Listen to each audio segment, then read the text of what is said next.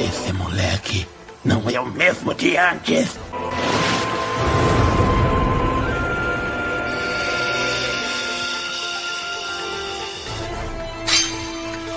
Respiração do relâmpago. Primeira forma. Kikiriki-sen.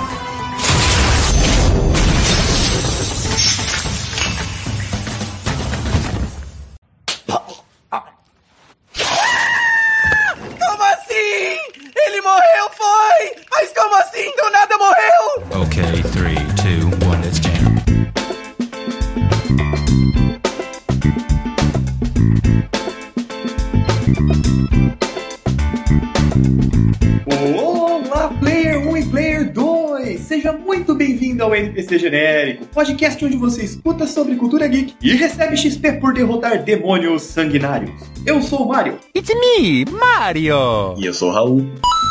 e no episódio de hoje falaremos sobre um filme de Kimetsu no Yaiba intitulado Mugen Train, ou Demon Slayer The Mugen Train, anime que conquistou o coração dos brasileiros, e se não conquistou o seu é porque você não assistiu ou então você não tem coração. E para falar sobre isso, temos aqui a presença ilustre dele, que não deveria mais ser apresentado como convidado porque afinal de contas ele já é da casa. Eu invoco Igor Turquete, o devorador de shonen. E aí galera, Igor Torquete na área e senta aqui do meu lado, vamos conversar no final. Mas espere um pouco, druida selvagem. Antes da pauta, não se esqueça de seguir o NPC Genérico nas redes sociais, arroba NPC Genérico no Twitter e npcgenérico.podcast no Instagram. E mande suas dúvidas e sugestões para o e-mail npcgenérico.podcast.gmail.com. Só assim você termina a quest e recebe XP, ou quem sabe até um item lendário.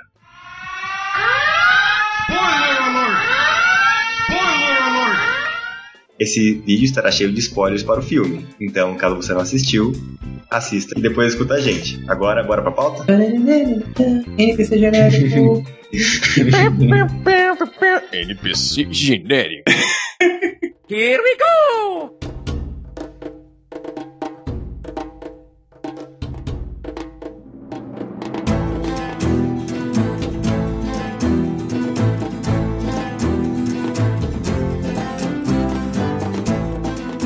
Começar aqui o assunto, eu quero trazer um questionamento pra gente discutir. Como que um anime shonen, vamos colocar aqui entre aspas, um anime de lutinha, conseguiu conquistar o público brasileiro com tanta força, a ponto de ficar em alta na Netflix por várias e várias semanas? Porque ele é bonito.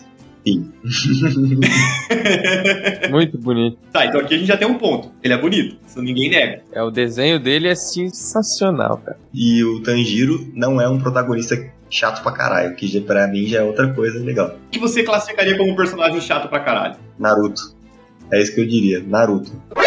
Você acha o Naruto chato pra caralho? Nossa, se eu fosse o Kakashi, eu tinha enfiado a kunai no, no olho dele no primeiro episódio.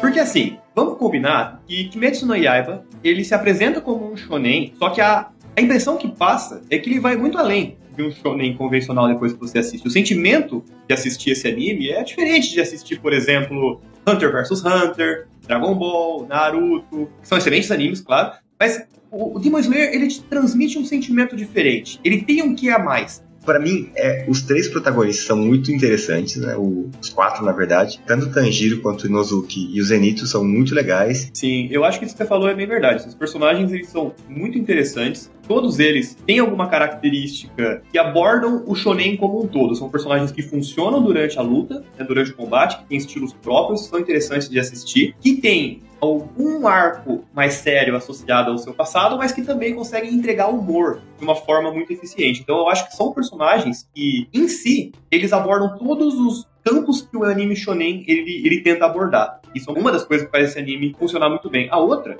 na minha opinião, é o fato de que em poucos episódios, esse anime ele apresenta todas as premissas e faz a coisa andar, ou seja, não é um shonen que tem gordura, não é um shonen que tem enrolação, que tem filler, pelo menos não até agora, né? Não é, não é um anime que fica enrolando em arcos de treinamento, em campeonato, em nada do tipo. O- Os arcos eles são curtos, eficientes e eles fazem a história andar de forma muito efetiva. Sim, sim. Tem um ponto muito importante também, né, Marca? A gente não pode esquecer que a galera que gosta de cultura pop também se sentiu muito atraída porque tem o Michael Jackson no anime, né?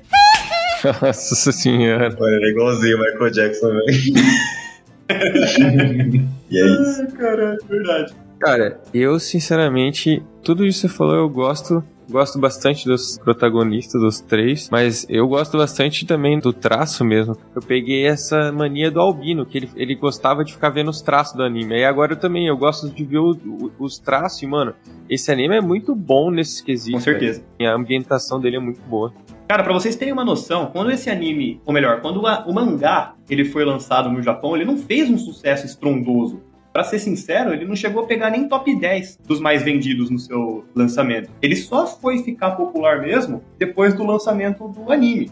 E aí a gente não tá falando de um anime que simplesmente ficou popular, de um mangá que simplesmente ficou popular. Eles conseguiram fazer o inimaginável no mundo dos mangás, que é vencer One Piece no Japão em vendas. Caralho. Nossa senhora, velho. Exatamente, eles venceram, bateram One Piece. Dá pra você acreditar o quão grande é isso? E eles também ganharam um monte de prêmio, né? Eles ganharam vários prêmios. E esse filme que a gente vai comentar aqui no episódio de hoje, que é o Money in Frame, pra vocês terem noção, quando ele foi lançado lá no Japão, ainda estava na pandemia, e mesmo estando em pandemia, eles bateram um recorde de bilheteria em uma animação, que até então era de Frozen 2, e no Japão, Demon Slayer desbancou Frozen, cara. A gente tá falando de um anime que desbancou a Disney. E aqui no Brasil não foi diferente, né? Foi um, foi um verdadeiro fenômeno. E ele conquistou, eu acredito eu, que públicos que até então nem se interessavam por anime direito. Nossa, a criançada deve adorar esse filme que a gente vai falar, com certeza. É muito bem feito. Eu acho que futuramente, nas próximas gerações, a gente vai ver um impacto desse anime né, pra geração atual. Talvez o mesmo impacto que Cavaleiros do Zodíaco e Dragon Ball tiveram pra gente. Ua, eu não sei, é uma coisa muito ambiciosa pra se falar.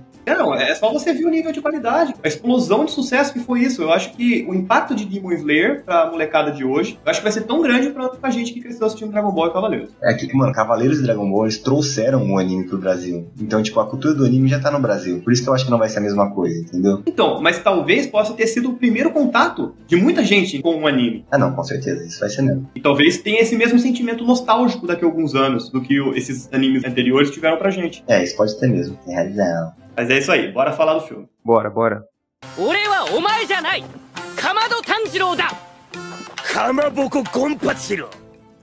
Bom, o filme ele é uma continuação direta do final da primeira temporada, mostrando o Zenitsu, o Tanjiro, nosso protagonista, e o Inosuke sendo enviados para uma missão dentro de um trem onde diversas pessoas haviam desaparecido. A comunidade dos Demon Slayers acreditam que por conta de um Oni mandou então nossos três personagens para investigar o que estava acontecendo.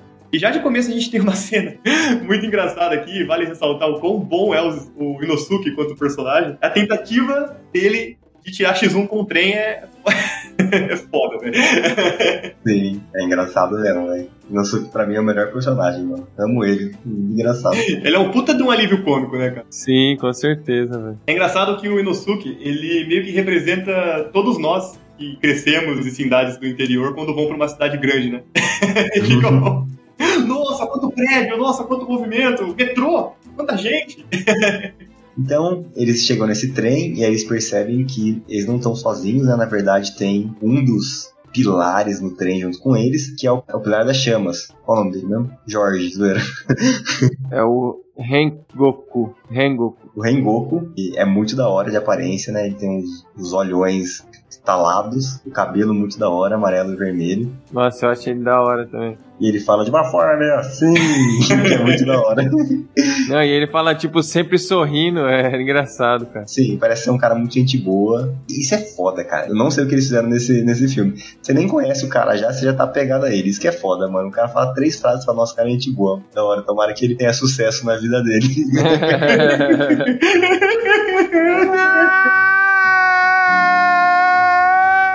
e é isso. O Rengoku, o Rengoku, né, não sei qual exatamente o jeito certo de falar, ele já havia aparecido na primeira temporada do Demon Slayer, Já. né? E, e ele, inclusive, ele teve uma participação interessante quando todos os Hashiras, que são os pilares, eles estão discutindo sobre o que fazer com a arma do Tanjiro. né? enquanto a maioria dos Hashiras é a favor de eliminar, afinal de contas ela é demônio, e demônios não são racionais quando se tratam de matar humanos. O Rengoku foi um dos pilares que ficou a favor do Tanjiro. Sim, Então ali a gente já começa a ter uma noção de que ele é um cara muito gente boa.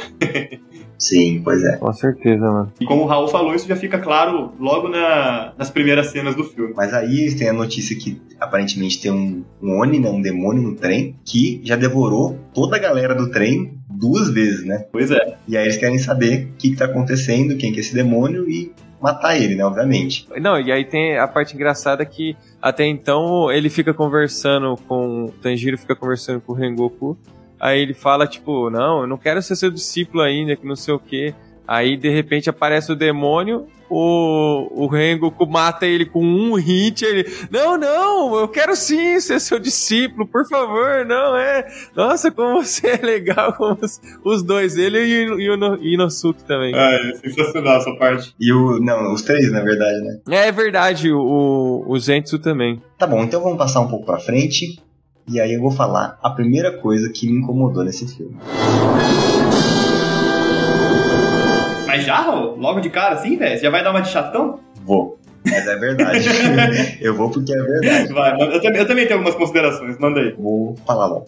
Seguinte, eles estão lá, acontece isso, tudo bem. Aí eles são colocados pra dormir pelo, pelo demônio, né? Pelo demônio número 2. Uhum. Aí tem toda aquela história de que eles têm que quebrar lá a orbe pra tirar os poderes deles, né? alguma coisa assim, algo do gênero. Aí, porra, primeiro mostra o do, do pilar lá das chamas, muito louco. Fala, mano, olha como esse cara tem um- uma vontade de viver foda, um, um maluco é fudido, velho. Tá dormindo e ele pega a mina pelo pescoço. Aí O você fala, maluco é brabo, velho. o maluco é brabo, o sonho dele faz sentido e tudo mais. Aí, o Inozuki, o sonho dele não faz o mínimo sentido, mas é, é a cabeça do Inozuki. Então você te fala, mano, com certeza seria o sonho, o sonho dele seria assim. Excuse me, what? O sonho de todo mundo faz sentido, não é isso que me incomoda. Aí, o Tanjiro se acorda de um jeito foda. Eu falei, não, da hora, né? Faz sentido, tá tudo se encaixando bonitinho, você se mata no sonho. Putz, estratégia fodida. Aí, mano, a partir daí, os caras tiraram o motivo do cu pra acordar as pessoas. É, corta aqui o, o negócio que tá na mão deles ligando com as crianças. Aí corta. Ah, não, não acorda.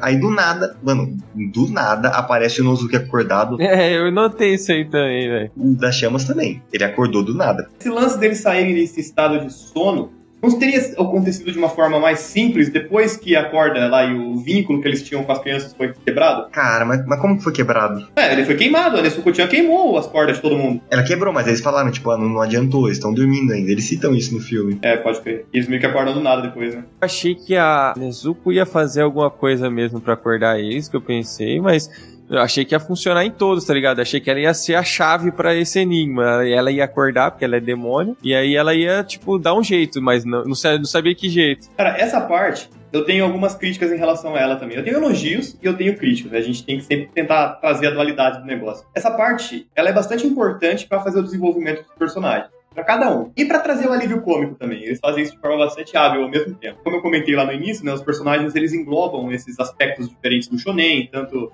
o drama, quanto a comédia, quanto a luta na hora que precisa. E aí você tem o drama sendo abordado no Tanjiro e a comédia sendo abordada no Inosuke e no Zenitsu, enquanto que lá no Rengoku, Rengoku ali você tem o, o personagem sendo bem desenvolvido, até porque a gente não tinha visto esse personagem ser bem desenvolvido até então. né? Ele tinha aparecido um pouquinho na primeira temporada, a gente não conhecia ele direito, e essa parte do sonho dele serviu pra gente entender o personagem passado dele né, um pouco melhor. Em relação à parte do Tanjiro, o arco dramático dele, ele é necessário, mas eu acho ele um pouco extenso, sabe? Um pouco alongado demais. Stop it. Get some help. No mangá, eu, eu- eu li essa parte no mangá, acontece as coisas de forma um pouco mais rápida. Esse arco, por si só, ele não é muito comprido. E quando eu vi que o filme tinha quase duas horas de duração, eu fiquei um pouco curioso para saber quais partes eles iam dar uma trabalhada, uma esticada. Eu achei que essa parte do sonho do Tanjiro foi um pouco esticada demais, apesar de que importante para a narrativa, Sim, sim. importante para a construção do personagem, porque aborda todos os traumas do passado dele.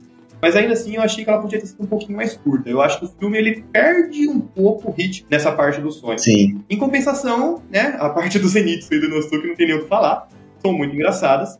E a parte do, do Rengoku é, é importantíssima, cara. É ali que a gente entende o valor que esse personagem carrega dentro dele, a importância que esse personagem vai ter e, e é o que faz a gente se aproximar muito dele, né? O cara vem de uma família de Hashiras, o cara se esforçou a vida inteira para se tornar um Hashira, e aí quando ele vai lá mostrar que ele conseguiu pro pai dele, fonte de, né, que ele é uma pessoa que admira, O pai dele já tá num estado todo depressivo, já não quer mais saber da vida e descarta completamente a notícia, ignora o filho. E ao mesmo tempo ele tem que ter energia para motivar o irmão a continuar tentando. Então, nossa, essa parte é, é, é, triste, mas eu acho que é o que faz a gente gostar tanto dele, sabe? É, é verdade. Mas, cara, eu discordo de você em relação à parte do Tanjiro, porque é o seguinte. Se fosse. Eu não achei que foi arrastado, eu gostei do tamanho que foi. E se fosse mais rápido, eu acho que ficaria muito atropelado, sabe? Tipo, nossa, ah, eu tô aqui, não. é acordei, sabe? Ah, não, eu tô num sonho. A não ser que fosse uma coisa mais esperta, por exemplo, fala que o Tanjiro ele tem um olfato muito forte, né? Muito foda, assim. E aí no sonho ele fala, mano, eu não tô sentindo o cheiro, né? É de Covid. tipo... no, God, please, no! No!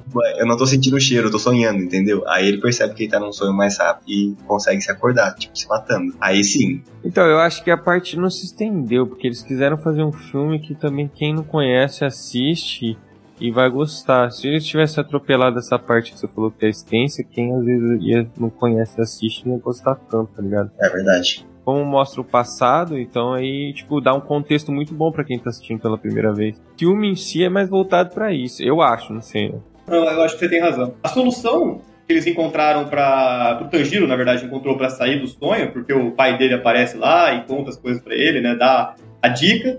Ele consegue Sim. raciocinar, então, para sair da magia de sangue, ele precisaria cortar a própria pescoço, precisava se matar. Sim, eu gostei dessa solução também. Eu achei uma questão bem interessante do roteiro, uma estratégia válida. Sim, é bem interessante mesmo, mas eu ia preferir se fosse uma coisa mais inteligente. É uma solução preguiçosa você tacar alguém, tipo, tacar o pai dele lá para falar, ô, oh, você tá num sonho, sabe? Exato. E como ele ainda tá sofrendo, mesmo com o passar do tempo, como ele tá sofrendo com a família dele ainda e tudo mais, como ele não superou, entendeu? Não, eu acho que você tem razão. Assim, é, como eu já tinha lido o mangá, por saber o que ia acontecer, eu já fui com uma expectativa né, preparada, eu sabia o que, que, ia vir. Como eu já conhecia o arco dramático, eu só queria que ele meio que acabasse rápido, sabe? Então, para mim, deu a impressão que fosse um arco muito estendido, quando na verdade talvez ele tenha tido o tamanho que precisava mesmo. É, pode ser.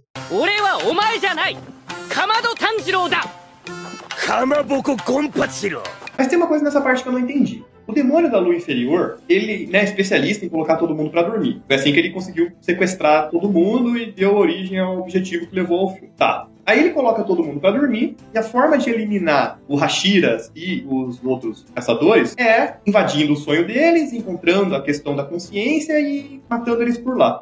Por que, que ele só não pediu para as crianças meter a faca no pescoço deles enquanto eles dormiam? Se eu não me engano, ele fala que encostar, tipo, atacar um Demon Slayer é muito perigoso e tudo mais. Então talvez seria aquele bagulho tipo o Zaraki Kenpachi lutando com os malucos no, no Bleach, tá ligado? Eles iam meter a facada e na hora que a faca encostasse no, sei lá, no pescoço, eles iam acordar e ter um reflexo super foda para desviar. Ou algo do gênero. Isso faz sentido, faz bastante sentido. Eu acho que funcionaria com o Rengoku, com certeza. Não daria pra eliminar o Hashira porque o maluco acorda sonâmbulo. Mas com certeza funcionaria com o Zenitsu e com o Inosuke, enquanto eles estivessem naquele sonho bizarro deles lá.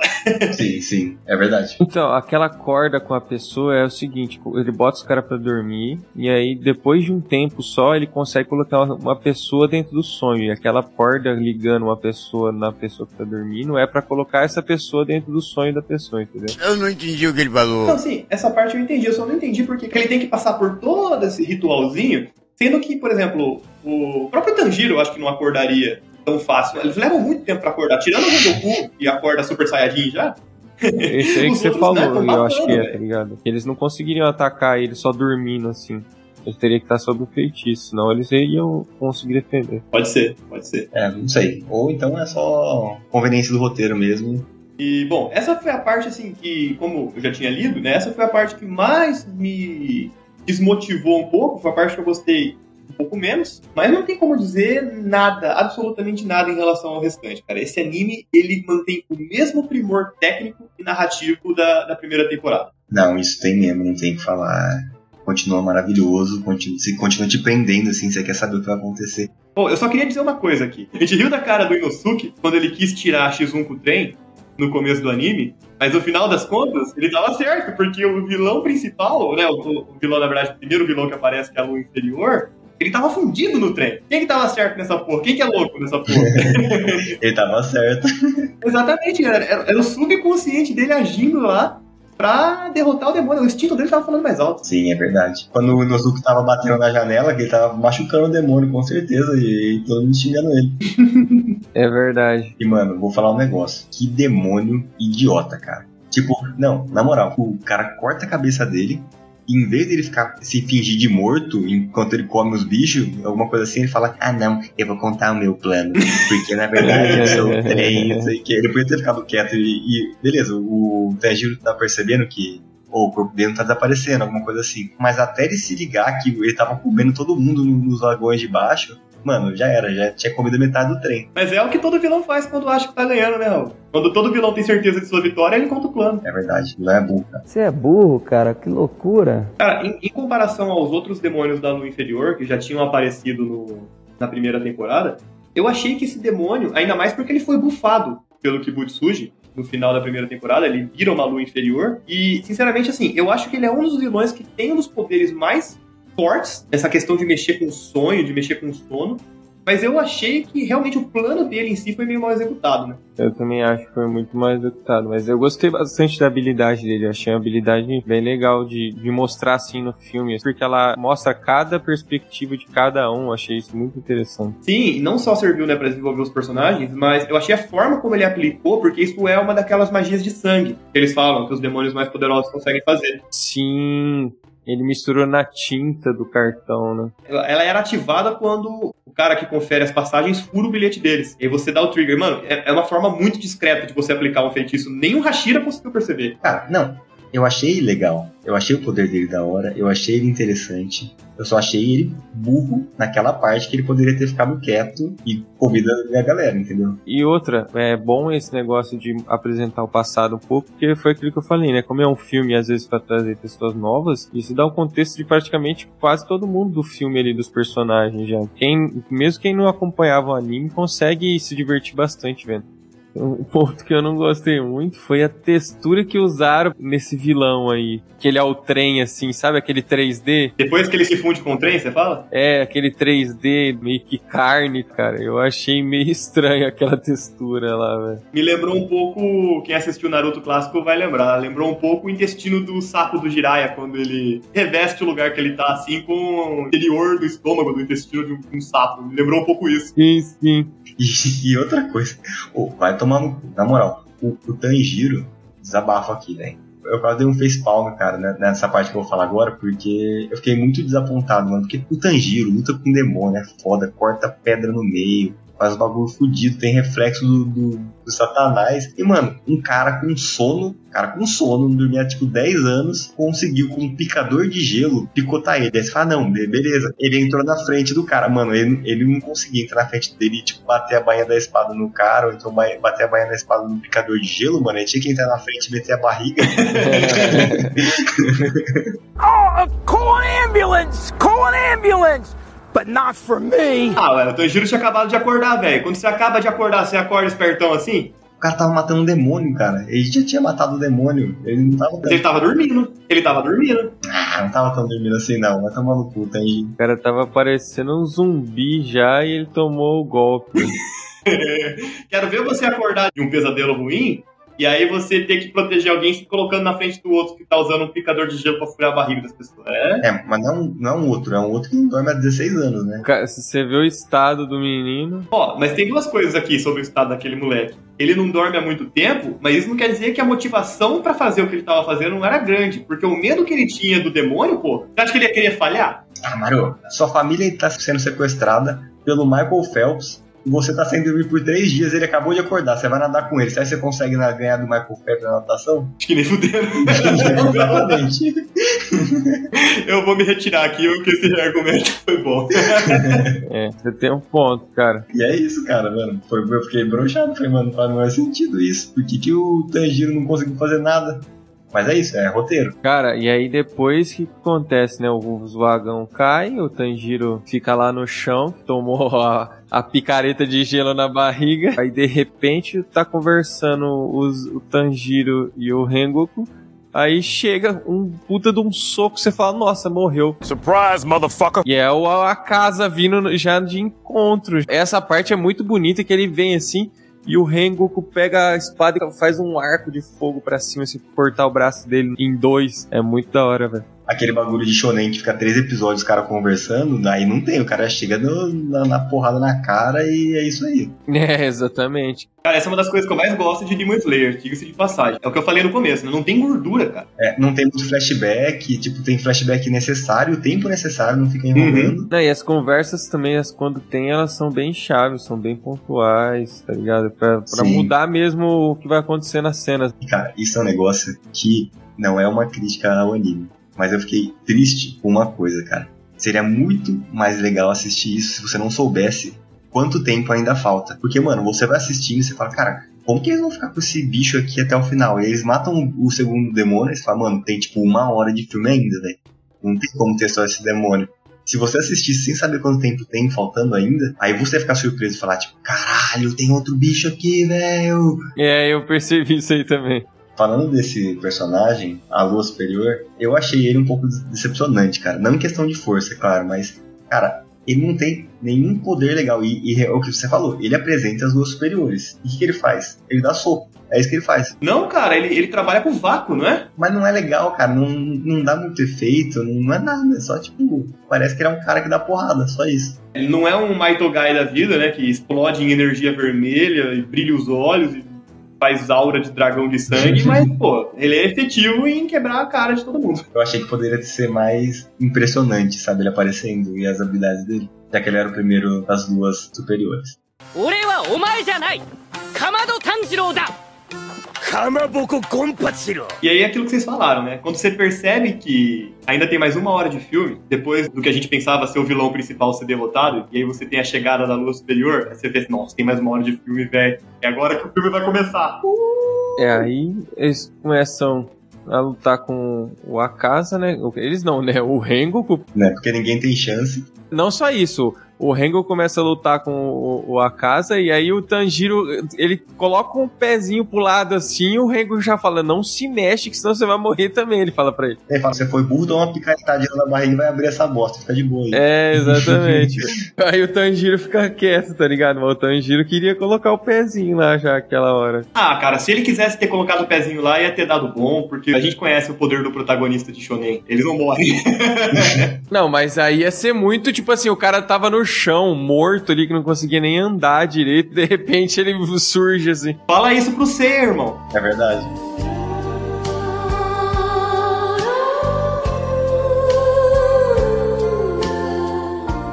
Eu estou dando-lhe a minha força.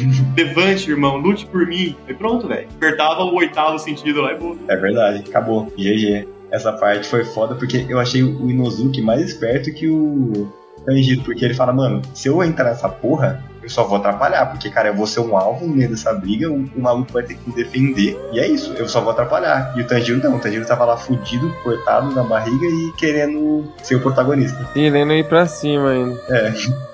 Praticamente ele falou, Tanjiro, Tanjiro, eu sei que você é o protagonista do negócio aqui, irmão, mas ó, sossega aí que o negócio aqui não é pra gente não. É, você tava comentando que o vilão lá é meio sem graça e eu acho que ele foi mais feito pra mostrar as chamas do Rengoku, porque os ataques dele não tem graça, mas as chamas do Rengoku tá muito bonito, cara. É, isso é, é um contraste. É verdade, vamos combinar aqui que o orçamento devia ser, né, limitado. Eles pensaram, não, a gente tem aqui que fazer uma animação foda, com efeitos fodas, igual a gente fez na primeira temporada. Pra onde vai o orçamento? Quem que é o arco dramático principal da história? Que é o Rengoku. Quem que a gente não vai ver os poderes de novo? O Rengoku. Tem que ser agora que vai mostrar. A luta dele com a casa é muito da hora também. Eu É muito da hora. Pra mesmo. caramba, velho. Cara, eu, eu queria falar mais sobre essa luta. Eu tava até conversando com o Raul antes de a gente começar a gravar.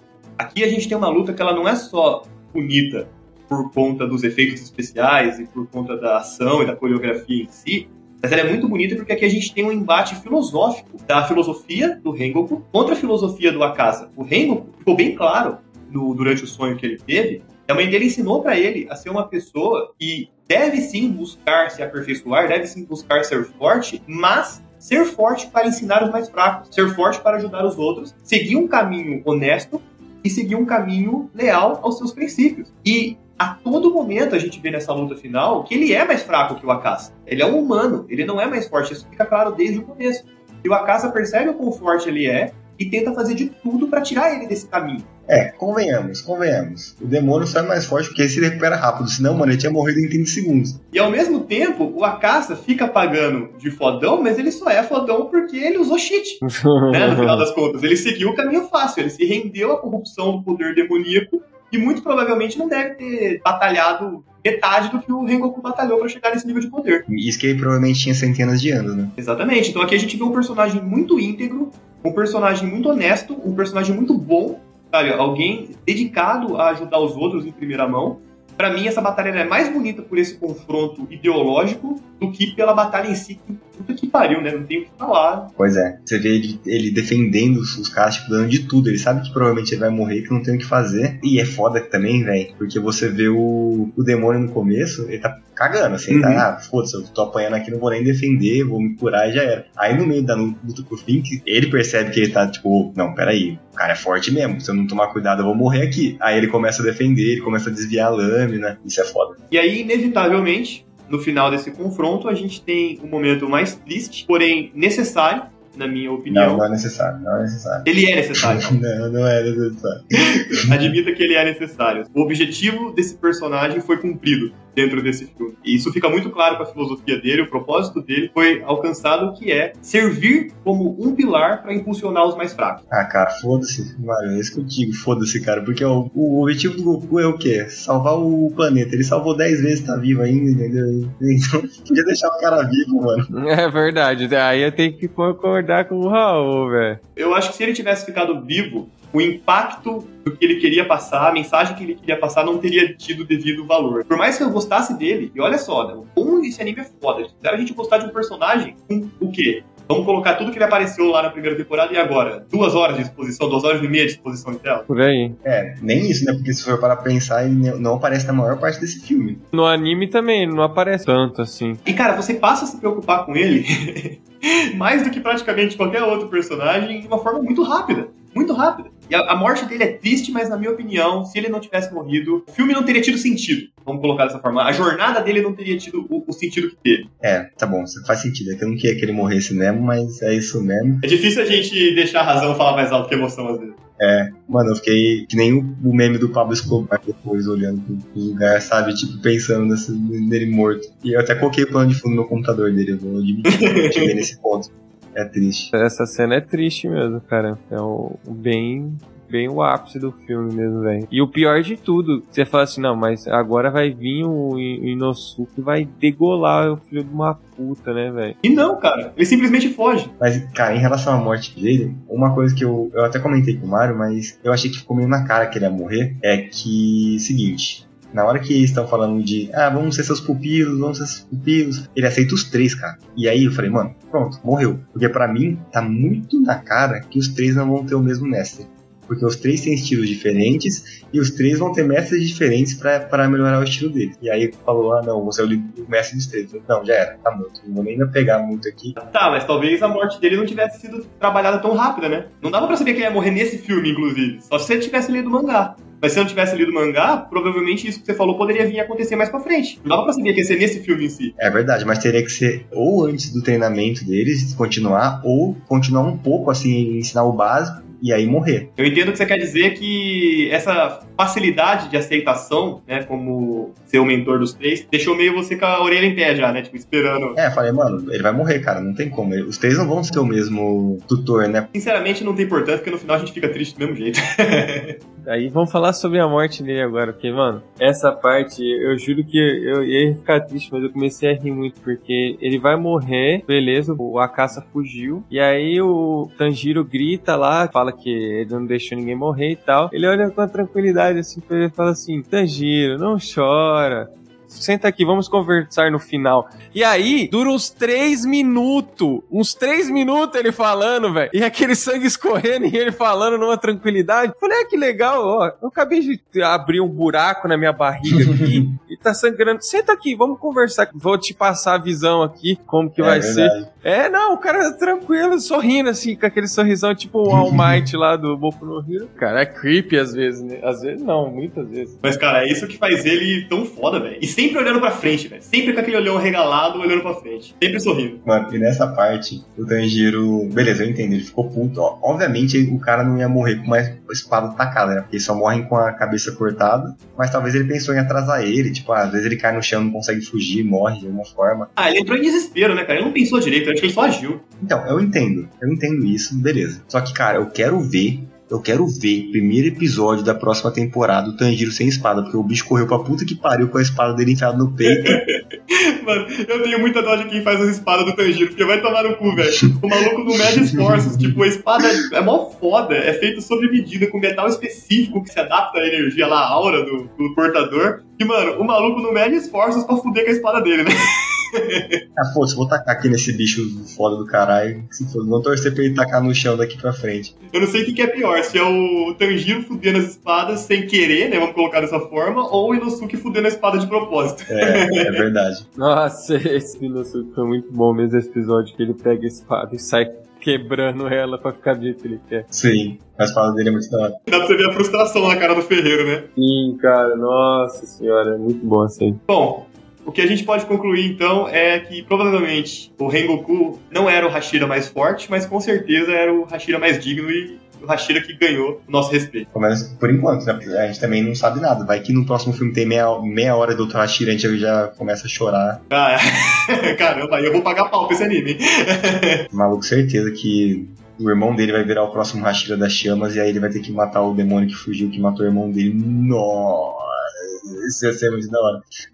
Mas eu não aconselho, eu sei que não é isso. 俺はお前じゃないかまど炭治郎だかまぼこゴンパチロ Mas ó, galera, vamos para algumas considerações finais então em relação a esse filme. Destacando aqui os pontos fortes e os pontos fracos para mim. Pontos fortes, com certeza os aspectos técnicos, a animação é maravilhosa, não tenho o que falar. A parte cômica do anime é muito boa também, o Zenitsu e o Inosuke trazendo comédia tom mais leve. E o Inosuke, né, com seu jeito meio caipira criado no, no interior. E, mano, é, é, um personagem que você ri só de olhar pra cara dele, velho. Ele não precisa absolutamente fazer nada. Ele já é engraçado por si só, só por conta daquela máscara de javali com os olhos, cada um olhando pra um canto, tá ligado? então, pra mim, o filme, ele acerta em muitas coisas, principalmente a parte técnica. A parte de humor, a ação é fantástica, o arco dramático do Rengoku é simplesmente fenomenal, né? não tenho o que dizer. E para mim, algumas partes negativas ficam com, como eu comentei, algumas enrolações, no que para mim pareceram arcos um pouco mais esticados. No final, a minha nota para esse filme é 8.5 espadas relampejantes. Ó, oh, Mário, eu vou concordar com você em todos os aspectos. Eu acho que tem uns probleminhas, né? Tipo, essa enrolação e essas facilidades do roteiro, mas não deixa de ser um filme maravilhoso, não deixa de prender sua atenção em momento algum. E você consegue aceitar essas enrolações e essa, esses pequenos problemas e ter uma boa experiência. Então eu também dou. Não, na verdade eu aumento ainda. Eu dou. Nove picadores de gelo pra esse filme. e você, Igor? Nove picadores de gelo. Cara, eu vou falar pra você que é um filme divertido, eu gostei. É diferente de assistir os episódios mesmo da série. Eu gostei mais desse formato. Eu prefiro esperar aí, sei lá, um ano pra já ir assistindo tudo a vez do que ir assistindo picado, cara.